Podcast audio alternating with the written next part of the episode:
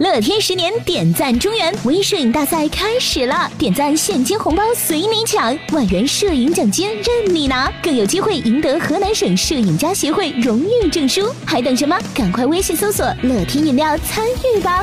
佛山南海的几名中学生被近年来频发的商场电梯事故所触动，开动脑筋，发明了一种防吃人的电梯。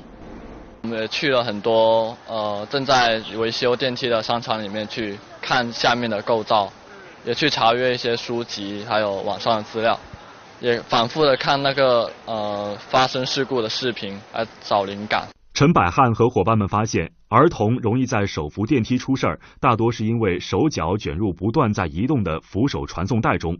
为此，陈百汉和伙伴们想到在传送带上加装护盖。当搭乘者接触到扶手时不会移动，避免被卷入的隐患。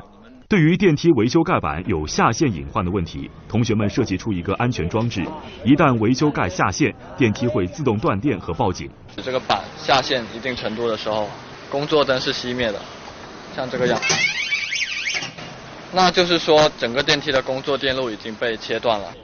他们的这个发明获得了广东省青少年创新科技大赛二等奖。